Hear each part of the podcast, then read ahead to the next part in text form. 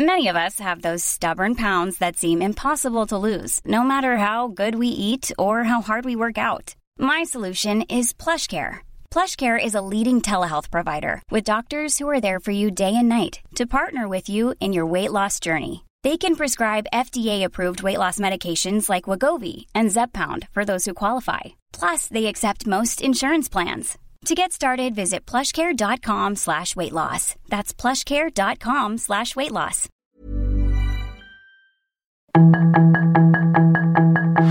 Tarde a tarde, lo que necesitas saber de forma ligera con un tono accesible.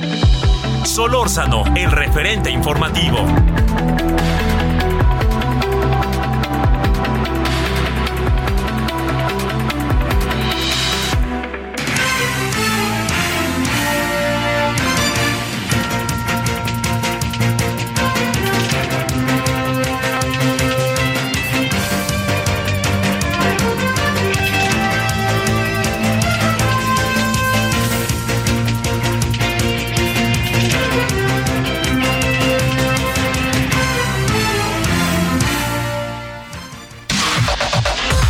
Información de último momento en el referente informativo.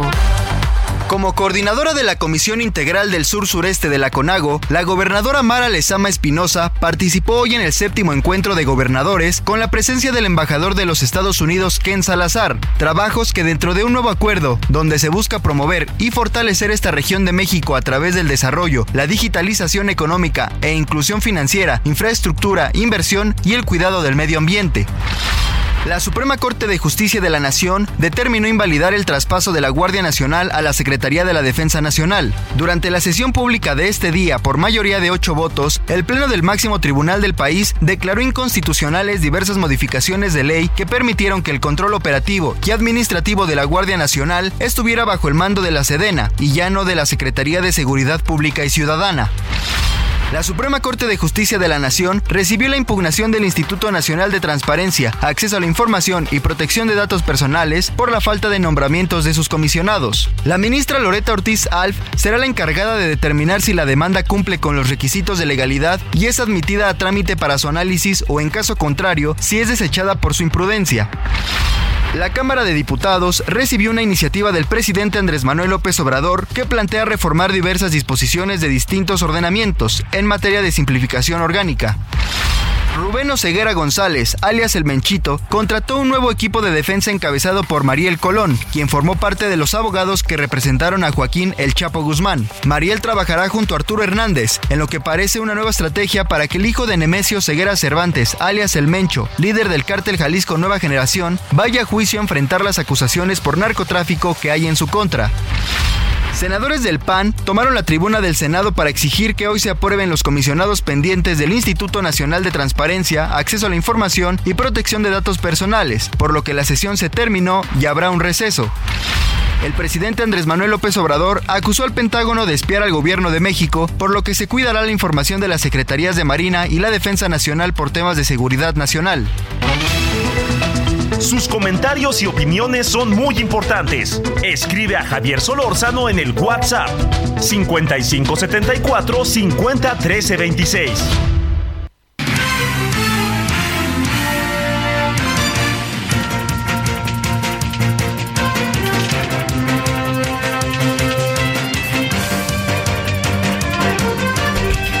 Buenas tardes, 17 con 3 en la hora del centro. ¿Cómo le ha ido? Tarde de día, martes 18 de abril. Espero que esté bien y que ya la normalidad escolar ya vaya caminando y entonces ya tengamos menos problemas ahí a la hora de adaptarnos. Bueno, gracias que nos acompaña. Eh, su servidor Javier Solórzano le saluda con enorme gusto en nombre de todas y todos quienes hacen posible la emisión aquí en el 98.5 en la Ciudad de México de Heraldo Radio. Muchos saludos, saludos a la Laguna, saludos al 104.3 que estuvimos hace unos días por allá, en verdad. Eh, muchas gracias y por supuesto a todas las estaciones que nos siguen. Eh, estamos, ya le dije 98.5, sí, ya le dije, le dije que soy servidor Javier Solórzano y creo que ya. Bueno, a ver, vamos a lo nuestro, 17.4 en hora del centro. Fíjese que eh, ya se leva- es- bueno, se tomó la tribuna como acto de protesta por parte de la oposición, particularmente del PAN, por no haber, este, eh, por, porque no se ha designado a los comisionados del INAI. Vamos a hablar de eso al ratitito con Francisco Javier Acuña. Eh, fíjese que lo, que me sorprende, a mí me sorprende mucho, eh, digamos, el, lenguaje que utiliza el presidente y su entenado, ¿no? Que es el secretario de Gobernación. Fíjese, el secretario de Gobernación dijo lo siguiente, se lo va a leer textual, ¿eh? Así textual. Fíjese, ahora sí que como era la película, ¿se acuerda aquella? Mira quién está hablando ahora, que se acuerda del niño, que, o del perro, no sé quién hablaba ahí. El INAI, lo digo textual, así lo dijo, es un lastre burocrático que poco nada ha servido para evitar la corrupción y garantizar la transparencia. Es un gasto oneroso, opaco y necesario que hoy defiende, que hoy defiende este eh, aquellos que aman la simulación. Tan, tan. Este, así que usted dirá, usted dirá, ¿ese es el INAI? Yo he leído en verdad le digo muchas cosas que me parecen interesantes respecto a lo que se hace, eh, críticas que se hacen al INAI. Le confieso que algunas de ellas me parecen eh, dignas de tomar en cuenta. Eh, mire, hoy, hoy hay un debate si toda institucionalización que creció en el país le impide al gobierno, a los gobiernos, en este caso al del López Obrador, gobernar. Eh, yo lo vi en las redes y hay dos o tres opiniones ahí que me parecen sumamente rescatables. Yo, yo le diría lo siguiente, ¿estamos ante qué? Así, así, ¿ante qué estamos en relación al tema de la gobernabilidad, de la, de la institucionalización que ha tenido el país?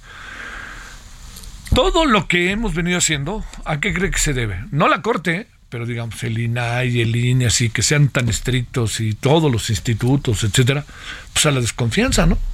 A la desconfianza.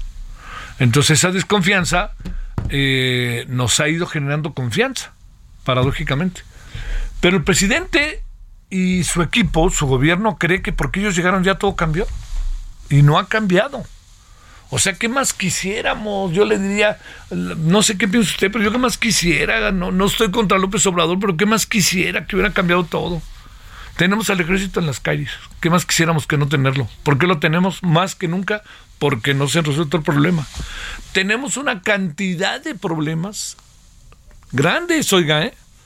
El problema económico es serio, la inseguridad es seria, el sistema de salud yo no entiendo cómo se atreven a decir que como Dinamarca dice, no vamos a ser mejor que Dinamarca porque vamos a rescatar, vamos a pedirle a 10 mil médicos que dejen su jubilación y vengan a trabajar. ¿En qué estado estarán médicos y médicas? ¿Cómo estarán? ¿Usted cree que quieran regresar? Algunos a lo mejor tienen esa vocación, pero en la mayoría de los casos es muy probable que hayan decidido jubilarse, pues porque era lo que querían hacer y ya se querían ir. Pero bueno, yo no sé si poner a 10.000 médicos otra vez en circulación, porque esto de alguna otra manera es un guiño, si no vienen, por eso fuimos por los cubanos, ¿no? Pero bueno, ¿qué va a pasar si les hacen un guiño a estos 10.000 médicos y qué van de la noche a la mañana esto va a mejorar? Si el problema que tenemos también son las instalaciones, son las medicinas, por más que dicen que ya se resolvió, va a ver ahorita lo que le vamos a contar. Entonces, pues hay muchas cosas, si hay instrumental médico, no, yo, yo no, no, no se trata de andar de agorero del desastre, ¿no? Yo no creo eso. Pero sí me parece que el presidente cada vez está viendo un país muy distinto del que somos. No, de repente sí creo que lo ve, lo ve de otra manera, ¿no? A lo mejor eh, cuando dice que tiene otros datos, yo toda la vida he dicho, pues demuéstranos y padrísimo, y así nos callan la boca, ¿no? Pero muchas cosas no la veo, ¿eh? Así le digo, ¿no? Este, yo eh, lo que sí le digo es que hay muchos asuntos que están ahí pendientes. Hay uno eh, que ahora le cuento, pues ya de, respecto al INAI, ya se llegó al acuerdo de que se levanten los, los este, panistas, las y los panistas, ahí en la Cámara de Senadores, que dejen la tribuna y ya están en un este exaltado, ¿no? Como poco razonable, exaltado, y más bien así como sin ganas de nada de dialogar por parte de un senador de Morena para decir, ustedes están ahí, a, duras penas los quieren, bueno, bueno. Pero más allá de ello, le diría, aquí me parece que lo importante es que eh, se abre una posibilidad de que se discute el asunto, pero yo del consejo de los este de los comisionados, pero quiere que lea una cosa, no hay la más mínima voluntad del gobierno. Oiga lo que dijo el presidente hoy en la mañana. Oiga lo que acaba de decir el secretario de Gobernación, que es su entenado. Oigan todo eso. ¿Usted cree, ¿Ustedes creen que quiere haber, que se está buscando una... No, lo que quieren es RIP, tal cual. O sea, lo quieren desarticular totalmente. Y van a hacer cualquier... Ya hasta el presidente dijo cuál va a ser la fórmula, métanlo a la Fiscalía contra la Corrupción y dejen de molestar. No, eso es lo que dice. Y yo sí creo que el INAI ha cometido pues errores en el camino, etcétera, pero ha hecho cosas muy interesantes y este que han servido para, para que el país sea diferente. Ahora, yo le planteo, ¿usted cree que podríamos hacernos de los institutos porque hoy la vida del país es otra gracias a este gobierno? Si usted lo cree, pues le pido que nos convenza, ¿no? Pero yo no creo. Pero no creo en contra del gobierno, no, no es eso el asunto. El asunto es la complejidad que tiene poder transformar un país con las características del nuestro. O sea, si quieren de la noche a la mañana, ok, quiten el INAI, quiten el INI, ¿qué vamos a hacer? ¿Cómo vamos a resolver eso? Cuando de repente vemos que el secretario de la Defensa trae ahí un viaje que es cuestionado, que los hijos del presidente hay dudas ahí, que un hermano recibió dinero, que ahí están pues, cosas que pasan. Entonces, si esas cosas pasan, ¿qué es lo que sucede?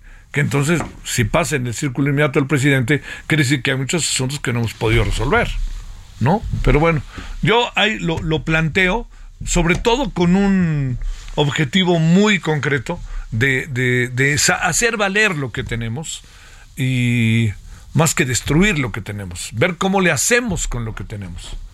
Pero pues, el presidente ya están trabajando, no, ni trabajan, ya están recibiendo su salario. Bueno, sí están trabajando, por cierto, ¿eh? pero bueno.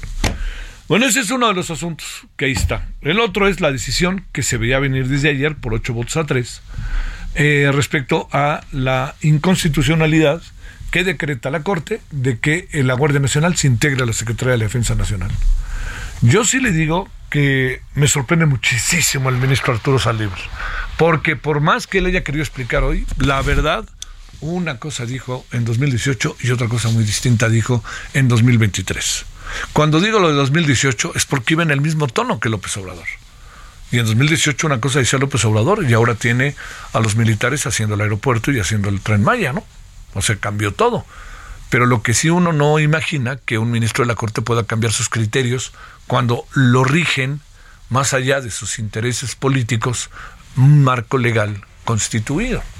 Entonces, yo ahí me sorprendo muchísimo del ministro de la Corte, no lo puedo negar, pero también hay otros dos ministros, otras dos ministras que votaron en su parecer respecto a que esto no procedía, pero ocho ministros, ministras, votaron en la inconstitucionalidad. Algunos de los que votaron, algunas de los que votaron, son personas que fueron propuestas en esta administración por el presidente López Obrador. Yo pido atentamente que no anden diciendo que son traidores. Más bien yo diría, lo único que pasa, por favor, no perdamos de vista todo esto, es que ellas y ellos no obedecen a un criterio político, obedecen a un criterio legal, a un criterio constitucional. Para eso han trabajado toda su vida, para aprender leyes, para aplicarlas, para hacer justicia. Eso es lo que rige su trabajo. Sí, entonces, pues no vayan a decir que, este, que la ministra, este, eh, que alguna ministra a la mera hora cambió, ¿no? O sea, porque no, no, no, no creo que vaya por ahí, ¿eh? Yo no creo que vaya por ahí. Bueno, eh, ese es un asunto que vamos ahorita a discutir muy, muy, muy a detalle, porque esto es, este, son de estos temas que uno no puede por ningún motivo, este, soslayar y pasar por alto, ¿no? Están ahí y se, se convirtieron en algo importante. No solamente son estos asuntos, porque resulta que ahora Estados Unidos dice que si alguien usa Pegasus es México. Y entonces uno se pregunta, ¿y a quién andan? ¿A quién andan investigando o a quién le andan agarrando el teléfono para saber con quién habla? ¿A quién? ¿Y con qué autoridad? Porque ayer se tomó una decisión. El ejército solamente puede intervenir este, teléfonos si tiene el visto bueno de un juez. No lo puede hacer así como el presidente quería. No se puede, es que no se puede. Vea usted las razones. Entonces, ha sido un, ha sido un, eh, un periodo de sesiones no tan afortunado. ¿eh? Para, para los objetivos del presidente. Yo le diría, uno de los objetivos que, que el presidente traía muy importante este, es ni más ni menos que el de el plan A no salió el plan A, el plan B está en vilo y pues no sabemos qué va a pasar. Lo que sí es que yo soy de la idea que a pesar de lo trompicado que fue y que a mí no me parece el mejor método, no se puede soslayar que los cuatro nuevos consejeros en lo general son personas con un perfil idóneo para lo que van a hacer, que es ser consejeros del Instituto Nacional Electoral. Bueno, no le digan a la ministra Ríos Farhat que, que, que, que, se cambió, pues, la ministra con la que hemos platicado muchas veces claramente dejó establecido cuáles son sus criterios normativos, ¿no? O sea, pues claro, uno de repente quisiera las cosas de una manera, pero uno no puede ir en contra de lo que significan las leyes, la constitución. Y además hay algo, ¿no? Este, el presidente está muy bien, él tiene una capacidad de maniobra que la propia elección se la dio, pero esto es un país de leyes y a veces las leyes marcan ritmos y tonos diferentes de los que un mandatario en este caso tiene. Bueno, vámonos entonces este, con los muchos cosas que hay. ¿Qué le parece? Nos metemos a estos temas muy en concreto. Creo que pueden ser mucho, muy interesantes para poder interpretarlos y leerlos. Bueno, yo le agradezco de nuevo que esté con nosotros. Espero que haya tenido hasta ahora un muy buen día martes. Son las 17:15 en la hora del centro. Está usted en el referente de la tarde, radio 98.5 de FM. Bueno, vamos entonces con este asunto del ejército. Solórzano, el referente informativo.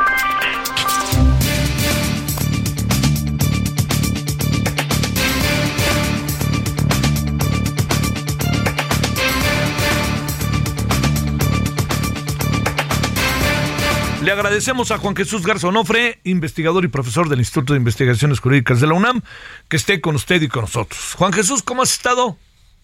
Querido Javier, qué gusto saludarte. Todo bien, por fortuna. Un saludo a todo el auditorio también. Qué de cosas, ¿no? Bueno, a ver, ¿qué te parece si ahí traemos tres temas, todos interrelacionados?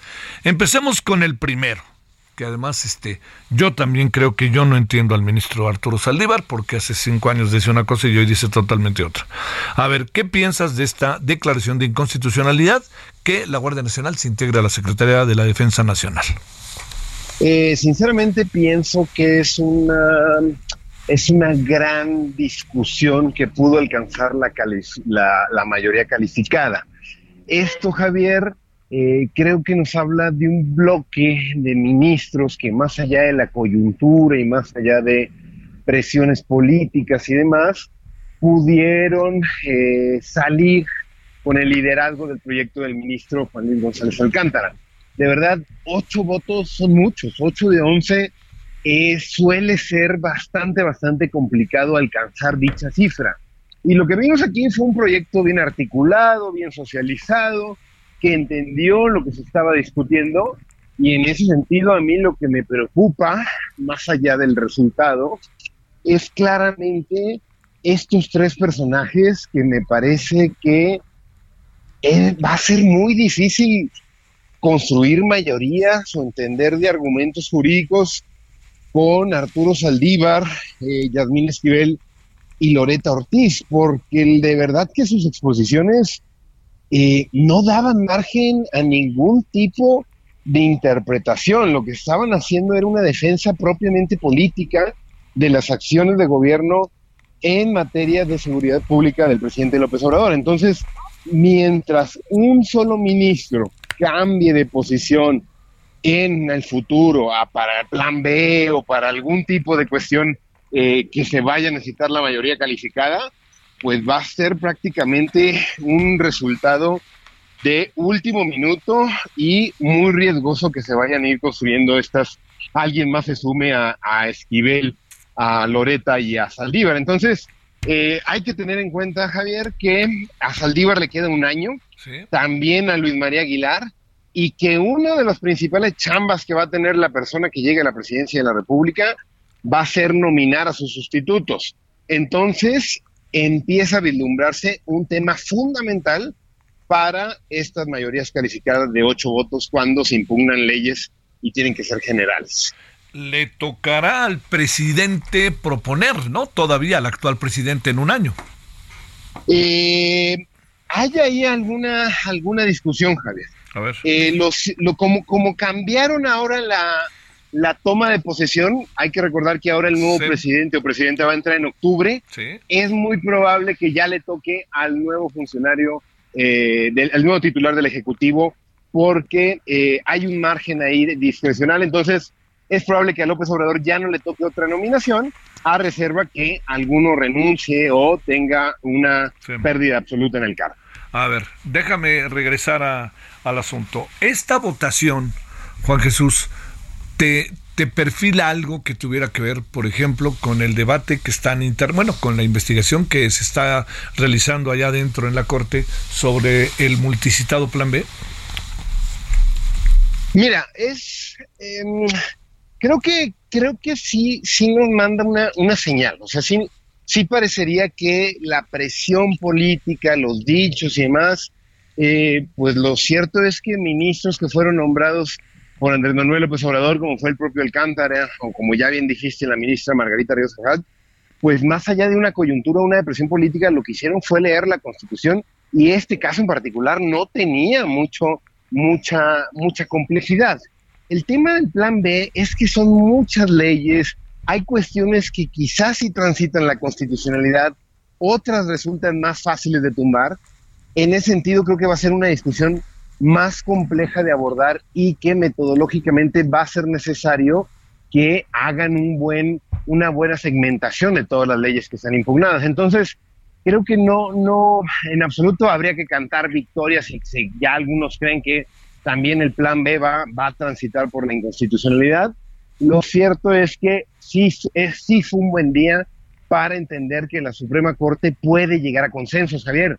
El última votación así importante de estas magnitudes que le interesó propiamente al presidente López Obrador fue la ley de la industria eléctrica y se quedó un voto.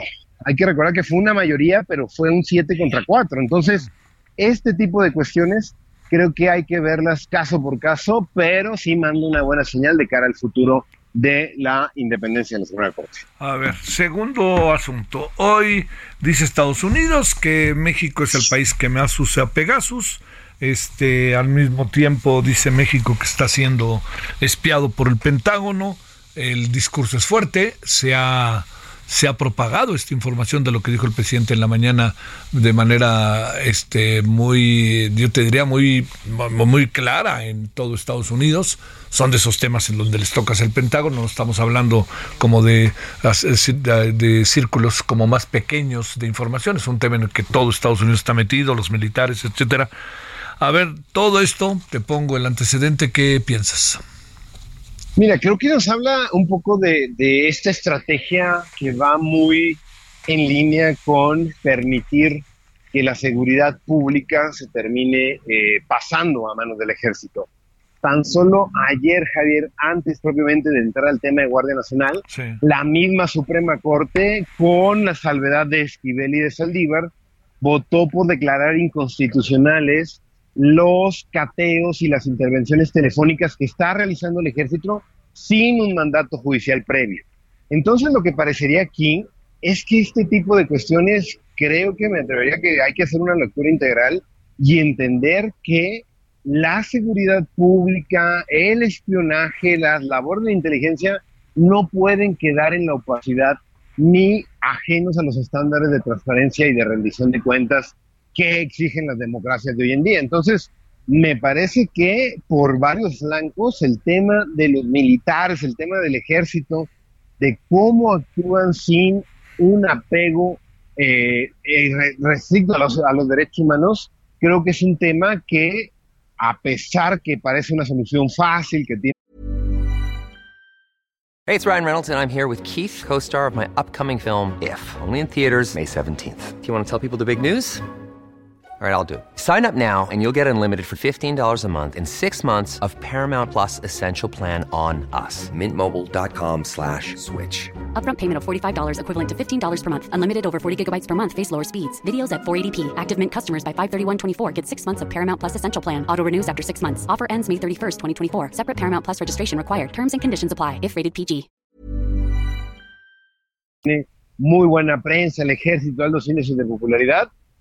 Distintas instituciones están llamando la atención sobre la manera que puede resultar esta estrategia contraproducente. Y ojo, Javier, hay que decirlo, no es algo exclusivo de la actual administración López Obradorista. Desde hace años se ha seguido esta línea y tampoco podemos poner el dedo en la llaga enteramente en el sexenio de Felipe Calderón, desde propiamente el sexenio de Cedillo, fue propiamente creciendo el poder militar hasta lo que tenemos hoy en día. Entonces me parece que lo que hoy pasa en corte con también los reproches del país vecino llaman la atención sobre si verdaderamente estamos teniendo una verdadera estrategia de seguridad pública en el país. Muy en breve, si se puede, está difícil, mi querido Juan Jesús, pero yo sé que tú puedes, como dicen luego, ¿no? Este, eh, ¿te parece que eh, una opinión sobre el blindaje de las Fuerzas Armadas que se van a poder proteger los datos eh, tras el espionaje que el presidente asegura es del Pentágono? A ver, yo creo que, que, que en efecto estas maneras de reservar la información, de no permitir que se conozca y demás, tal, puede librar el corto plazo, Javier, puede salir avante en un determinado sexenio político, pero vemos cómo, si levantamos un poco las miras y vemos cómo el paso del tiempo ha terminado generando más caro probablemente el caldo que las albóndigas, yo creo que va a ser bastante problemático que se sigan utilizando ese tipo de estrategias. Juan Jesús Garzonofre, te quiero agradecer muchísimo que hayas estado con nosotros. Muy buenas tardes. A la orden, Javier, que tengan buen día y estamos, estamos al pendiente. Gracias, gracias, gracias. Pausa, estamos de vuelta.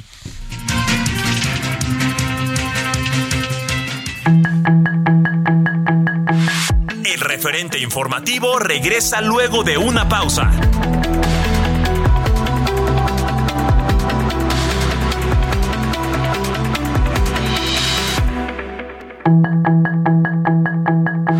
Estamos de regreso con el referente informativo.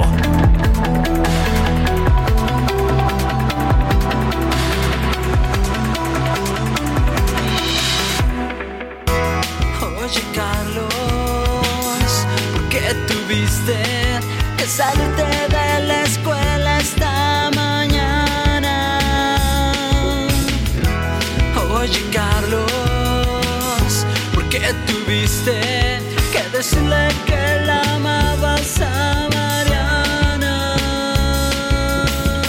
En la escuela se corre el rumor y en tu clase todo el mundo se enteró y en tu casa mamá te preguntó si acaso fue tu hermano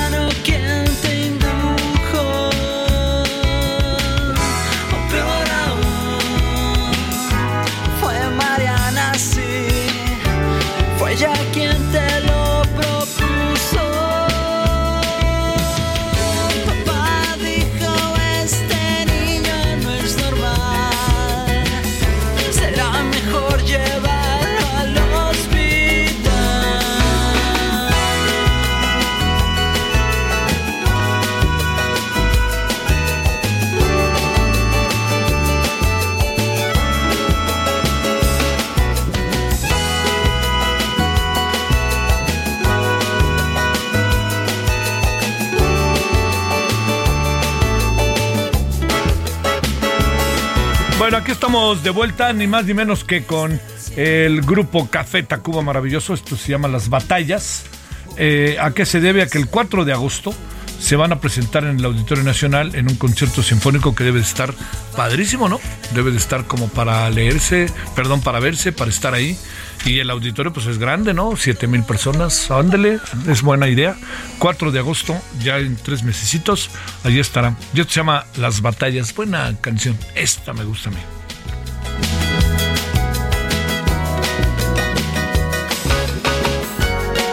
Oye, Carlos, ¿por qué tuviste que salirte de la escuela esta mañana? Solórzano, el referente informativo.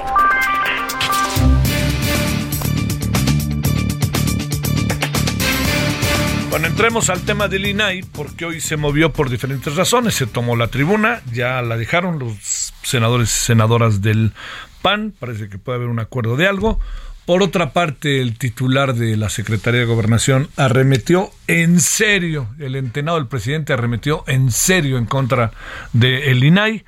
Eh, por otro lado, el presidente en la mañana se fue también con todo y sigue sin haber nombramientos de comisionados. Así que bueno, que pues platiquemos con quien fue el más reciente comisionado, el que, el que hacía los equilibrios, como se dice, que es Francisco Javier Acuña, ex comisionado del Instituto Nacional de Transparencia, Acceso a la Información y Protección de Datos Personales. Francisco Javier, con enorme gusto te saludo y te agradezco tu tiempo. ¿Cómo has estado? Querido Tocayo, pues gracias por permitirme seguir conversando con tu auditorio. Tú siempre has estado especialmente atento a la dinámica del INAI en positivas y en negativas, en las buenas y en las malas. Pues ah. no estamos de buenas porque el país no está de buenas, porque esta institución, voy a ponerlo así de sencillo, es tan urgente como el termómetro es un termómetro de cómo se comporta la administración pública y supongamos que tú eres o uno de nosotros es un paciente rebelde que no le gusta eh, eh, el termómetro porque revela que tiene alta la temperatura, entonces rompe el termómetro, es un poco parecido a lo que quiere hacer el señor presidente con todo respeto, como a él le gusta que decir cuando, cuando discrepa. Sí. A ver, déjame plantearte. ¿Cómo? Bueno, es que lo que pasa es que las, las palabras y los adjetivos del presidente son pues son muy severos. Hoy el secretario de Gobernación, que por cierto, Blanca Lili Ibarra, ya la presidenta le dijo, oiga, venga, lo invitamos a delogar o vamos a delogar donde usted quiera para que entienda qué hacemos. A ver, este, ¿Qué, supones que, hay aquí detrás de todo eso? ¿Se puede integrar el INAI a la Fiscalía Anticorrupción? Cuesta, cuesta mil millones y todo lo que dice el presidente. este, ganan todo lo que se dice. No, hombre, no, es una cantaleta que el presidente ha seguido, porque él es de ideas fijas. Desde que él llegó, él no ha engañado a nadie, él detesta la transparencia, la transparencia institucional, es, es, evidente que la detesta. Y pues estos calificativos y estas expresiones de él, pues lamentablemente son penosamente, pues lo que él dijo desde un principio, nadie podemos sorprender. Él tampoco fue un jefe de gobierno que se distinguiera por su vocación de transparencia, al contrario, él ocultó la información de los segundos pisos, que en ese momento fueron fue la obra más importante de su administración capitalina. Entonces, él no engaña, él no engaña o nadie puede eh, sentirse engañado por su fobia a lo que esta institución representa. Pero esta actitud tan hostil, ya hoy llegando a estos términos y en voz del propio secretario de Gobernación, la verdad sí, sí merece una pues una, una llamada de atención republicana, que es como se supone que deberían de entenderse las cosas. Mira, el presidente juró lealtad a la Constitución el primero de diciembre de 2018 y dijo que juraba lealtad a la Constitución y a las leyes que de ella emanan y este estatuto jurídico del INAI, eh, como el del INE y como el de otros organismos constitucionales autónomos que no le agradan, por diversas razones y motivos, pues es parte de ese, eh, de ese estamento jurídico político, así se dice en el mejor de los sentidos del Estado mexicano. Entonces, el interrumpir la marcha de una institución por despoblamiento de sus integrantes al no, al haber fundido el foco con ese veto, esa objeción que estrenó calculadamente, porque se tardó casi 13 días de los 15 que tenía para hacerlo, eh, y entonces eso, en un periodo en el que ya el proceso naturalmente del clima parlamentario en el Senado como en la Cámara de Diputados, pues está cada vez más candente por temas diversos, pues era precisamente un dardo que vino a funcionar perfectamente para que se quedara el INAI en condiciones de inoperancia sustantiva, que no quiere decir que no esté trabajando el INAI. El INAI tiene una enorme agenda de contacto con la sociedad, de vinculación efectiva, de cohesión, porque la gente tiene derecho a saber como, como debiera ser eh, que cualquiera con sentido común quiera saber si hay austeridad republicana, como el presidente la prometió, pues la única manera de poderla comprobar es con transparencia, porque solo así se puede saber si se gasta menos o se desperdicia menos que antes, que es la referencia permanente él quiere o él prometió anticorrupción, la única manera de poder saber si ha habido anticorrupción en los casi ya cinco años de su gobierno, pues es con transparencia, porque solamente así se puede comprobar. Entonces, resulta verdaderamente pues, preocupante y lamentable que primero se pues como lo dijo el propio secretario con sus revelaciones de hace unos días, pues es el mundo ideal que el INAI no funcione. No, bueno, pues es que eso es como si, por ejemplo, quedara Cepala cualquiera de las secretarías de Estado y el presidente dijera, pues no, no, no hay necesidad de nombrarlo. Pues no, la Constitución determina que haya ciertos encargos y se deben atender y se deben renovar cuando toca. Y eso al margen que haya una iniciativa como él ha estado prometiendo desde un principio, lo llegó a decir varias veces, pues queriendo modificar estas instituciones o hasta suprimirlas, pero, pero esa es otra cosa, mientras que la constitución establezca que el INAI funciona y las leyes que de ella emanan lo regulan, se incurre en desacato, en desacato a una legislación vigente y se atropella la marcha de la República cuando se asevera que no hacen falta y que pues mejor debieran desaparecer. Está bien que... Oye Javier, te, pregunto, ¿están trabajando sin hacer nada tus ex colegas? No. ¿Y, todo el INAI? ¿Y todo el INAI? Claro que no, por supuesto que no.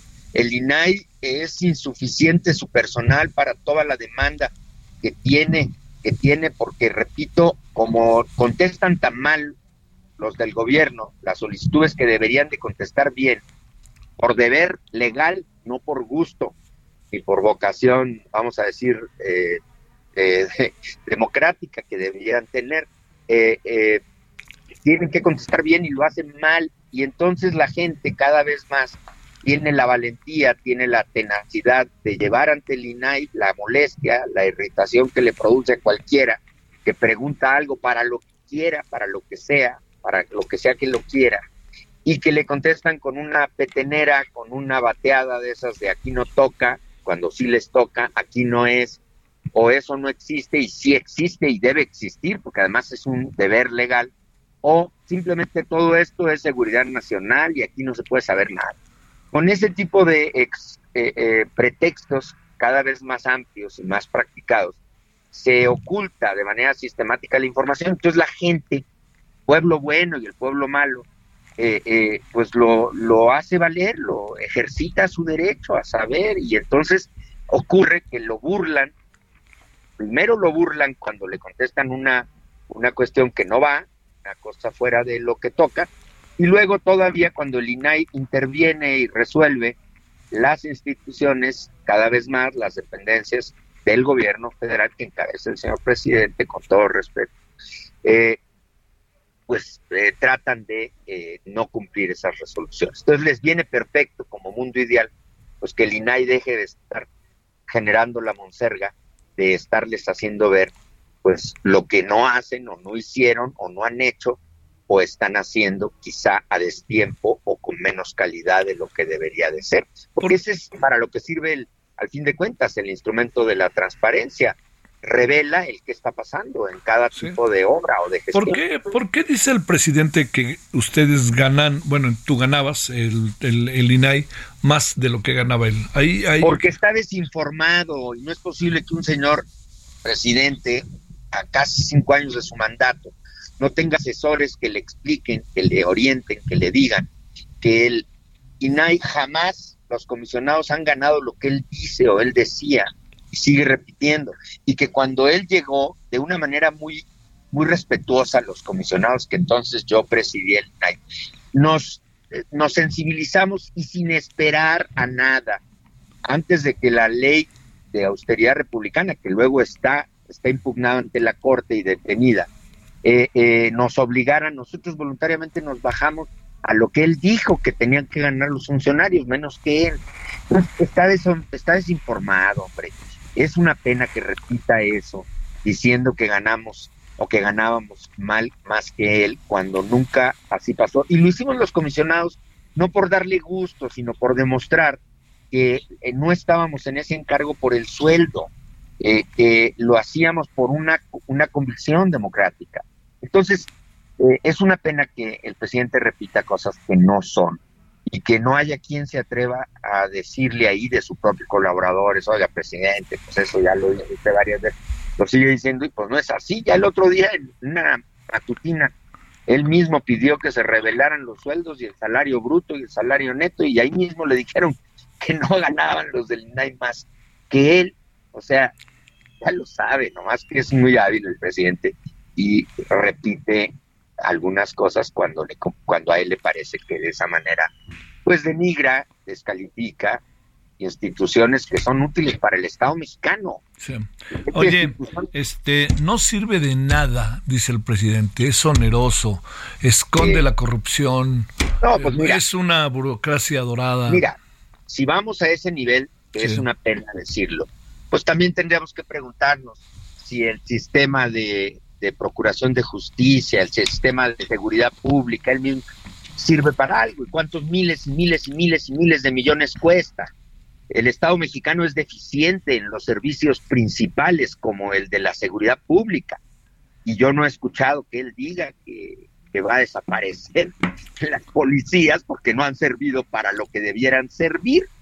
O sea, pongo ejemplos chuscos. Pues bueno, en un país de 130 millones de habitantes, el presupuesto del INAI es nada en, en proporción a lo que cuesta la administración pública en su conjunto.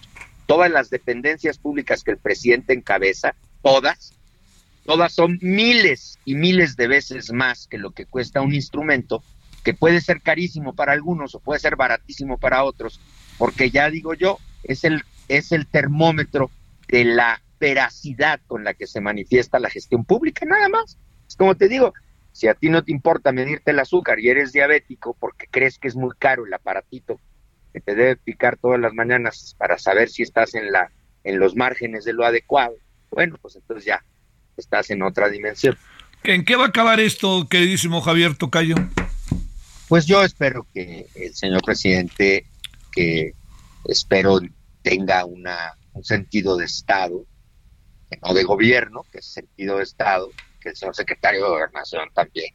Me parece que hoy fue sumamente eh, ofensivo ya no es crítico, ¿eh? porque crítico es como yo estoy diciendo aquí, pues no comparto sus juicios, pero yo jamás estoy diciendo que tal o cual concretamente institución sea inútil. Yo digo que si juzgáramos con ese baremo, pues muchísimas instituciones del Estado mexicano podrían parecer igual de inútiles o de costosas eh, como él estimó al INAI, pero respetuosamente en términos eh, republicanos, cabe decir que ese tipo de expresiones pues se arreglan en todo caso con una iniciativa que proponga la supresión o la desaparición o la pero esa iniciativa no está y aunque estuviera una vez que ya surtiera sus efectos, entonces sí, ya se podría decir, pero mientras tanto es una institución del Estado mexicano que está vigente, pues, está está de pie y la ley y la Constitución la señalan. Entonces, decir que no funcionan es también, eh, pues,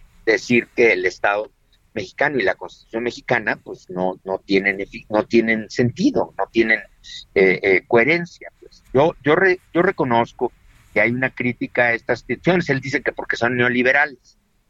No, es que estas instituciones las exigieron los países de democracias, de democracias sí eh, consolidadas, porque no tenían confianza en tratar con México, hombre.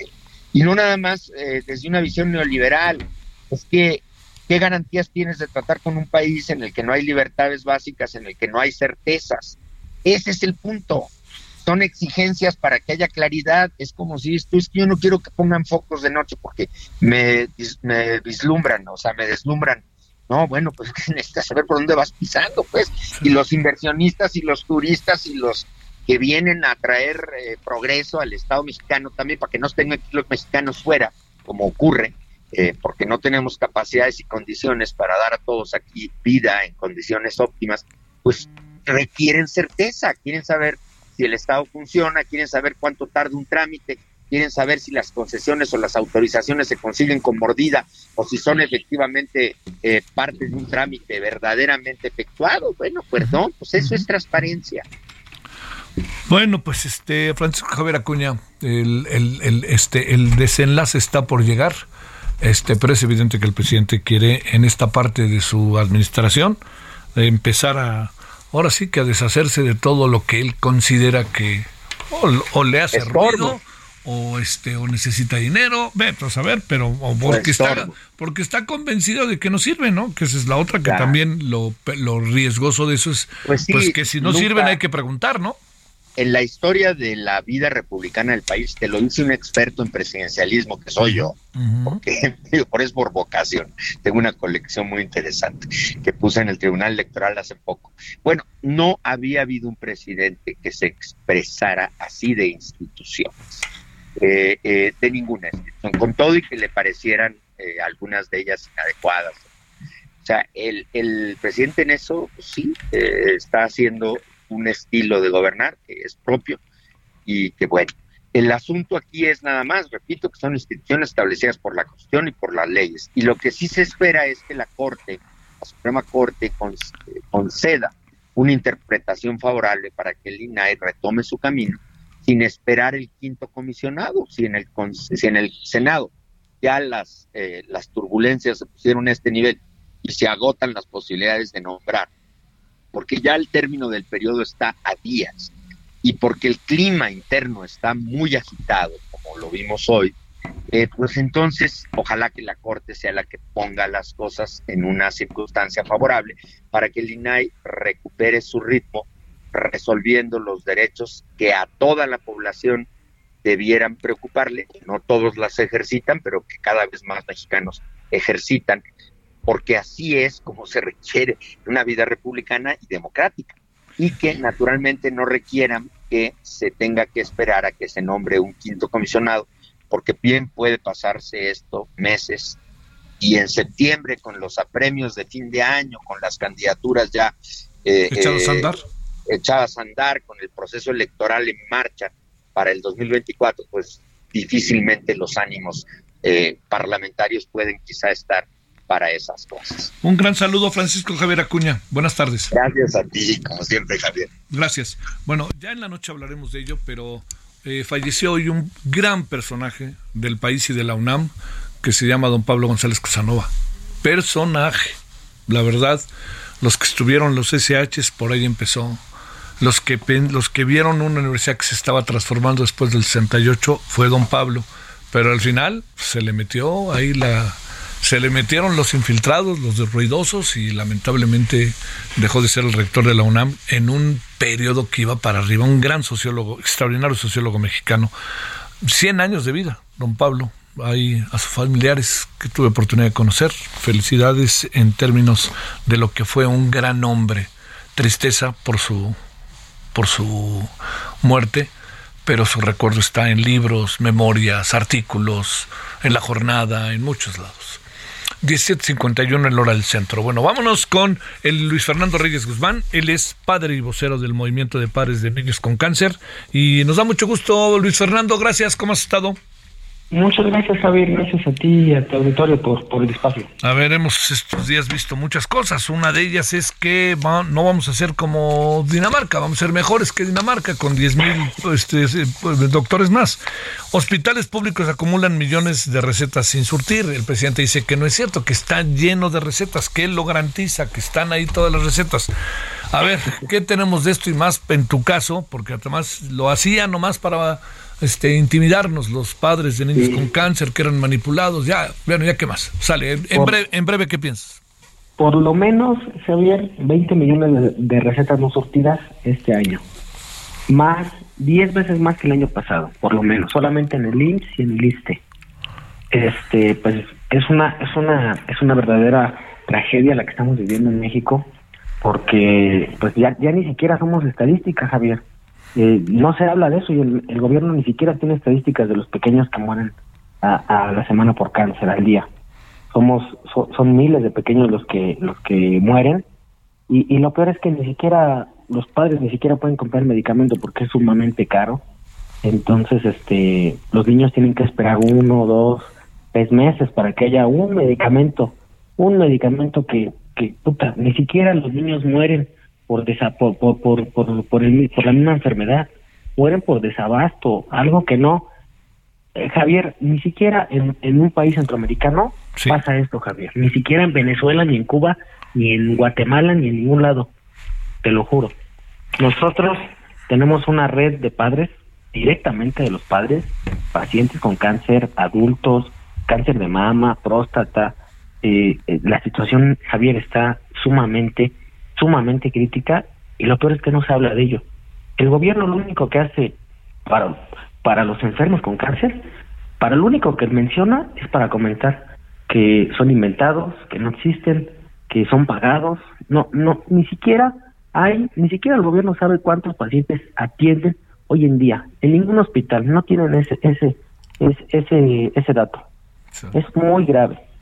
Oye, este, me dicen que se dan casos en donde le entregan a las medicinas que se donan a los doctores fuera de los hospitales, porque si los entregan dentro de los hospitales, este, pueden correrlos, denunciarlos o cosas así. Sí, es muy complicado. O sea, te digo algo, los doctores están, hay muchos doctores eh, que están amenazados, que no pueden hablar, que no, no pueden dar, no pueden ventilar los casos de, de, corrupción que hay, porque hay casos de corrupción en el medicamento, y el tema del desabasto, los doctores no pueden decir nada porque los corren, los, los, los callan, ¿no? Oye, ¿te parece que mañana le sigamos por cuestión de tiempo y Luis Fernando y le damos más tiempo y hablamos, ¿no? Del tema, si te parece. ¿Sale?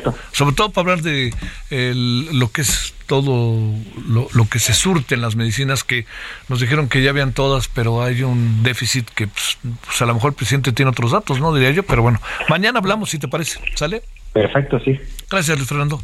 Bueno, nos vamos, eh, nos vemos a las 21 horas en hora del centro, en Heraldo Televisión. Estaremos en el frente de la noche. Por lo pronto, hay tarde, pásela bien. Y ahí nos vemos este martes en la noche, a la noche. Adiós. Hasta aquí Solórzano, el referente informativo.